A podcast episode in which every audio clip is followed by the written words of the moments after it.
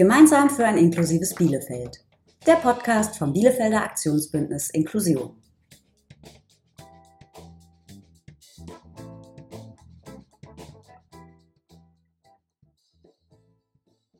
Herzlich willkommen zum Podcast vom Bielefelder Aktionsbündnis Inklusion. Im Bielefelder Aktionsbündnis Inklusion setzen sich Unternehmen, Organisationen und Vereine für mehr Inklusion in Bielefeld ein. Das Bielefelder Aktionsbündnis Inklusion macht dazu verschiedene Veranstaltungen und Aktionen. Zum Beispiel diese Podcasts mit Lesungen in leichter und einfacher Sprache. Unser Vorleser heute ist Oberbürgermeister Pitt Klausen. Herr Oberbürgermeister, wann haben Sie zuletzt einen Text gelesen und dachten, nee, das verstehe ich nicht? Oh, ich glaube, das war heute Vormittag. Da ging es um Planungsrecht nach dem Bundesbaugesetz. Und dann habe ich im Bundesbaugesetz nachgeguckt, wie der Paragraph heißt und was da drin steht. Dann habe ich es einmal gelesen, zweimal gelesen und dreimal gelesen. Dann habe ich mir einen Kaffee geholt. Und ich habe es nicht verstanden. So blöd ist das da formuliert gewesen. Was gefällt Ihnen an leichter und einfacher Sprache? Eine leichte und einfache Sprache ist eben leicht und einfach verständlich. Man hört etwas und versteht es gleich. Man muss sich nicht lange Gedanken machen sondern es ist klar, was gesagt wurde, was gemeint wurde und damit kann man dann auch gut umgehen. Was lesen Sie heute vor? Aus Romeo und Julia. Das ist eine Tragödie von William Shakespeare aus dem 16. Jahrhundert, also schon ziemlich alt, aber es geht um Liebe und darum ist es auch ziemlich aktuell. Viel Spaß mit Romeo und Julia in einfacher Sprache, vorgelesen von Oberbürgermeister Pitt Klausen. Ja, wir steigen mal mit Vorab-Infos ein, damit alle wissen, worüber wir reden. Romeo und Julia leben in Verona. Zum ersten Mal gesehen haben sie sich im Wald. Julia versteckte sich auf einem Baum und Romeo saß mit seinem Freund Mercutio unter dem Baum. Romeo hat Julia zufällig entdeckt. Sie haben sich lange in die Augen gesehen, aber nicht miteinander geredet. Und trotzdem war es die Liebe auf den ersten Blick. Für Romeo war aber klar, dass Julia keine Frau zum Heiraten ist. Julia trug eine Dienstmädchenuniform und ein Dienstmädchen käme nicht in Frage, denn er stammte aus einer reichen Familie und seine Frau müsste das dann auch sein. Kurz nach ihrer ersten Begegnung im Wald treffen sich die beiden zufällig auf einem Ball wieder, denn Julia ist gar kein Dienstmädchen. Und jetzt starte ich mit dem Text. Julia war noch nie zuvor auf einem Ball. Neugierig schaut sie sich um. Der Ballsaal ist riesig. Auf drei Seiten befinden sich hohe Fenster. Von hier hat man einen guten Blick in den paradiesischen Garten. Überall sind Fackeln aufgestellt. An der Decke hängen große Eisenringe, darauf sind brennende Kerzen befestigt. Wandteppiche und Gemälde schmücken die Wände.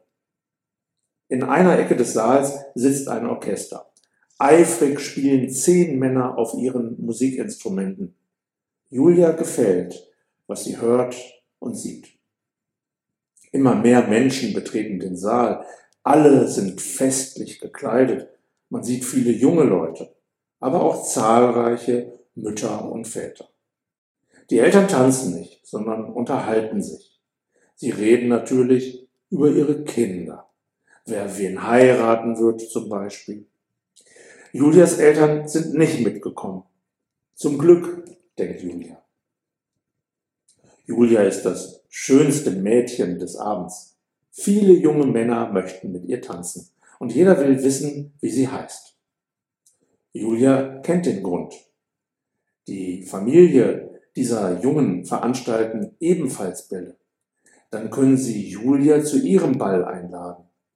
Vielleicht redet der Vater eines Jungen mit Julias Vater, weil er will, dass sein Sohn Julia dann heiratet. Julia weiß schon jetzt, dass sie keinen dieser Jungen heiraten will. Sie sind alle nett, sie sind alle jung und sie sind alle reich. Julia will aber nicht irgendeinen heiraten. Sie will einen Mann, in den sie verliebt ist, obwohl sie keine Ahnung hat, was Verliebtsein ist. Aber sie hat so schöne Geschichten darüber gehört. Ein unerwartetes Treffen. Es ist Zeit für den Reigen. Bei diesem Tanz stehen auf der einen Seite die Mädchen, auf der anderen Seite des Saals stehen die Jungen. Jungen und Mädchen gehen aufeinander zu. In der Mitte des Saals geben sie sich die Hand. Sie drehen sich zusammen im Kreis, danach trennen sie sich und gehen wieder zurück auf ihre Seite. Dann fängt alles von vorne an. Wieder gehen sie zur Mitte des Saals, nun geben sie dem Nächsten die Hand, so haben am Ende alle Mädchen mit allen Jungen getanzt. Julia schaut sich der Reihe nach alle jungen Männer an. Mit jedem hat sie getanzt. Außer mit einem. Er ist der Letzte in der Reihe. Julia geht zur Saalmitte und gibt dem Jungen die Hand. Sie lächelt ihm zu. Da fangen ihre Beine an zu zittern. Fast wäre sie umgefallen. Der Junge hält ihre Hand fest. Leise flüstert er ihr ins Ohr. Wer auf Bäume klettern kann, fällt doch nicht einfach um. Sie drehen sich im Tanz umeinander, dann müssen sie sich wieder loslassen. Nach dem Reigen verlässt Julia den Saal. Sie geht hinaus in den Garten, sie braucht dringend frische Luft, ihr ist auf einmal sehr warm. Bei einem Teich bleibt sie stehen, unter einem Baum mit roten Blüten. Hier ist es erfrischend kühl. Der Mond spiegelt sich im Wasser. Sie hört eine leise Stimme. Schönes Mädchen im Mondschein, auf dem Baum ein Dienstmädchen, unter dem Baum ein Fräulein. Julia weiß sofort, wer es ist. Schon wieder wird ihr warm. Ich hatte mich verkleidet, flüstert sie. Ich wollte so gern einmal alleine weg. Romeo kommt hinter dem Baum hervor. Wieder zittern Julias Beine. Was ist nur los mit mir, denkt sie. Rasch läuft sie weg, hinein ins Haus. Verliebt? Der Ball ist vorbei. Eine Kutsche nach der anderen hält unten an der Treppe. Die Gäste steigen ein und lassen sich nach Hause fahren. Romeo schaut sich um. Wo ist das schöne Mädchen geblieben? Jetzt hat er sie zum zweiten Mal aus den Augen verloren. Beim ersten Mal fand er das nicht so schlimm. Er glaubte ja, sie sei ein Dienstmädchen. Doch jetzt will er wissen, wie sie heißt. Er möchte wissen, zu welcher Familie sie gehört. Sein Vater soll zu ihrem Vater gehen und um ihre Hand anhalten. Romeo weiß, dieses Mädchen will er heiraten. Doch Julia ist schon lange weg. Sie verließ den Ball als Erste. Ich fühle mich nicht wohl, sagte sie zu ihrer Amme, und die Amme rief sofort die Kutsche. Zu Hause legt sich Julia ins Bett. Ihre Amme hängt das Ballkleid auf, danach kommt sie in Julias Zimmer. Wünschen Sie noch etwas? fragt sie. Ja, antwortet Julia Sag mir, was mit mir los ist. Bin ich vielleicht krank? Julia beschreibt, wie ihre Beine zittern, wenn sie Romeo sieht, wie ihr Herz klopft, wenn sie seine Stimme hört und wie heiß ihr wird. Die Amme lächelt. Sie sind nicht krank, Fräulein, meint sie. Sie sind verliebt. Und neugierig fragt sie, wer ist es, Fräulein? Julia gibt keine Antwort. Verliebt? Das ist doch nicht möglich. Es soll ein wunderbares Gefühl sein, hat man ihr erzählt. Das hat doch nichts mit wackeligen Beinen zu tun. Und abgesehen davon, sie kennt nicht einmal seinen Namen. Das blaue Haus. Mercutio und Romeo fahren in der Kutsche nach Hause. Da fragt Romeo seinen Freund, Weißt du, wer das Mädchen im weißen Ballkleid war? Natürlich weiß ich das, antwortet Mercutio. Oh, sag es mir bitte, bittet Romeo. Mercutio schaut seinen Freund an. Lieber nicht, meint Mercutio. Warum nicht? fragt Romeo erstaunt. Du wirst dich nicht darüber freuen, antwortet Mercutio. Jetzt sag schon, wer sie ist, beschwört ihn Romeo. Sie ist die Tochter der Capulets, sagt Mercutio. Sie ist das einzige Mädchen in Verona, das du nicht heiraten kannst. Romeo schweigt eine Weile. Schließlich fragt er, weißt du, wo sie wohnt? Mercutio nickt. Am Fluss in der Nähe der Brücke. Das schöne blaue Haus mit den weißen Fensterläden. Ich gehe hin, erklärt Romeo entschlossen. Du bist verrückt, sagt sein Freund. Vielleicht, erwidert Romeo, aber ich muss es tun. Die Kutsche fährt über die Brücke. Anhalten, ruft Romeo dem Kutscher zu. Der Kutscher zügelt die Pferde und hält. Romeo springt aus der Kutsche. Wünsch mir Glück, sagt er zu Mercutio. Doch Mercutio schüttelt nur den Kopf. Romeo steht vor Julias Haus und denkt nach. Anklopfen geht natürlich nicht. Es ist mitten in der Nacht. Und die Capulets würden ihm sowieso nicht öffnen. Er geht um das Haus herum. Mühelos gelangt er in den Garten. Hinten brennt noch ein Licht. Romeo geht auf das Licht zu. Auf Julias Balkon brennt eine Kerze. Am nächsten Tag. Ich muss Julia Capulet wiedersehen, sagt Romeo zu Mercutio. Die beiden gehen am Fluss spazieren. Am anderen Ufer steht das blaue Haus. Romeo sieht immer wieder hinüber. Doch von Julia keine Spur. Ich werde meinen Vater bitten, einen Ball zu geben, sagt Romeo. Du darfst sie sicher nicht einladen, antwortet Mercutio. Er hat recht. Die Montagus laden keine Capulets ein.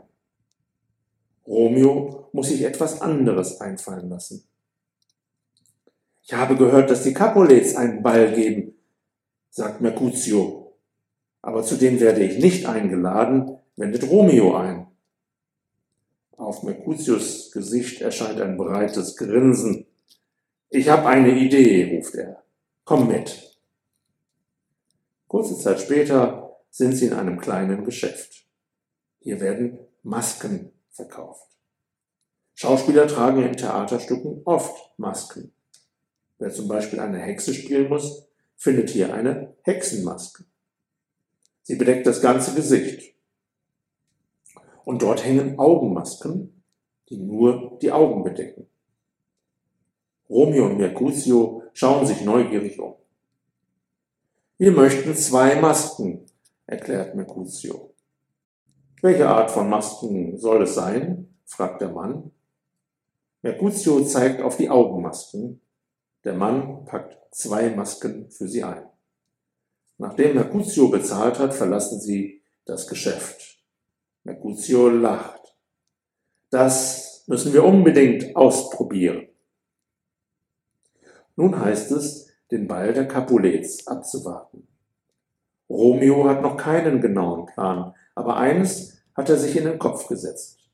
Er wird Julia fragen, ob sie ihn heiraten will. Und noch eins ist sicher. Sie wird Ja sagen. Herzklopfen. Mercutio und Romeo stehen bei den Capulets vor der Tür. Sie haben ihre Masken aufgesetzt. Niemand kann sie erkennen. Das blaue Haus ist festlich beleuchtet. Aus den offenen Fenstern dringt Musik, der Ball hat bereits begonnen. Kaum haben sie den Ballsaal betreten, sieht er sie. Romeo erkennt Julia auf den ersten Blick. Auch heute Abend ist sie das schönste Mädchen. Sie tanzt mit Paris, ihrem zukünftigen Ehemann. Das Wiedersehen. Romeo lässt Julia den ganzen Abend nicht aus den Augen. Aber es ergibt sich keine Gelegenheit zum Reden. Sie tanzt ständig mit Paris. Nicht ein einziges Mal verlässt sie den Saal. Ab und zu kann Romeo ihr leise etwas ins Ohr hauchen, wenn er mit einem anderen Mädchen an ihr vorbeitanzt oder beim Reigen, wenn er kurz ihre Hand hält. Julia ist sehr verwirrt. Sie ist froh, Romeo hier wieder zu begegnen. Es tut gut, seine Stimme zu hören, und was er sagt, klingt wie Musik in ihren Ohren. Aber was hat es für einen Sinn? Sie soll Paris heiraten. Den schönen Unbekannten muss sie vergessen. Entschuldigen Sie mich, sagt sie zu Paris. Ich muss meine Frisur in Ordnung bringen. Sie verlässt den Ballsaal. Julia muss dringend zur Toilette. Aber das darf man nicht sagen. Das sind keine guten Manieren.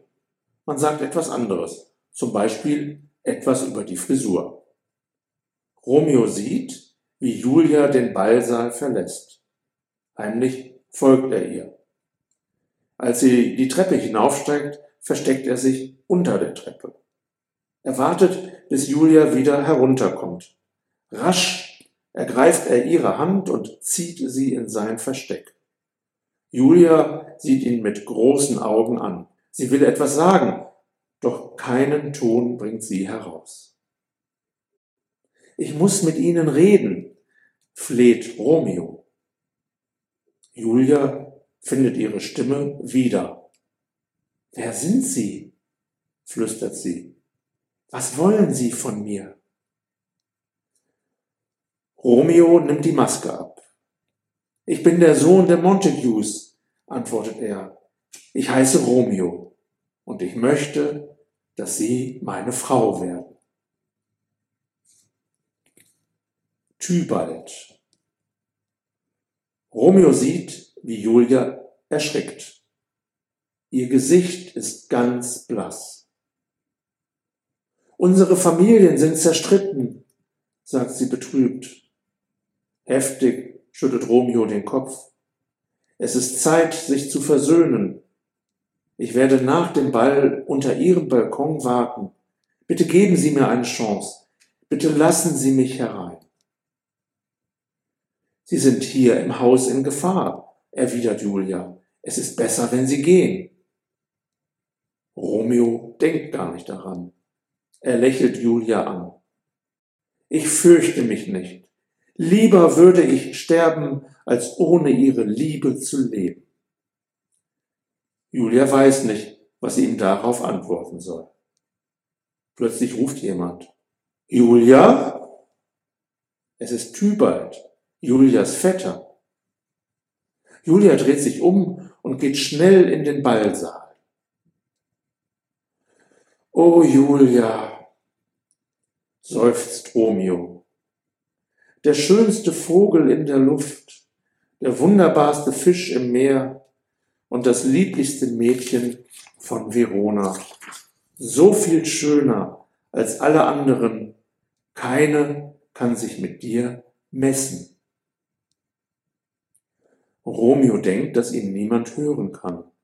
Doch er irrt sich. Tybalt hat ihn belauscht. Er erkennt Romeo an der Stimme ein Montague im Haus der Capulets. Was? ruft Tybalt laut. Ein Montague wagt es in unser Haus einzudringen, wie ein Dieb mit einer Maske vor den Augen? Feigling! Tybalt zieht sein Schwert und geht auf Romeo zu. In diesem Moment erscheint Julias Vater. Nein, Tybalt, ruft er, nicht heute. Ich will keinen Kampf in meinem Haus. Tybalt lässt sein Schwert sinken, aber er ist wütend. Dich krieg ich noch. Pass nur auf, murmelt er. Und dann kommt die berühmte Szene auf dem Balkon. Vielen Dank an Sie, Herr Klausen. In der nächsten Folge gibt es wieder eine Lesung in einfacher Sprache, dann aber aus dem Stadttheater in Bielefeld. Seid also auf jeden Fall wieder dabei. Und ganz wichtig, macht jetzt mit, werdet Influencer. Sagt uns unter dem Hashtag Ich bin Influencer, weil, warum ihr euch für Inklusion einsetzt. Mehr Infos findet ihr auf www.bielefeld.de slash barbie oder direkt auf Instagram inklusion-bielefeld.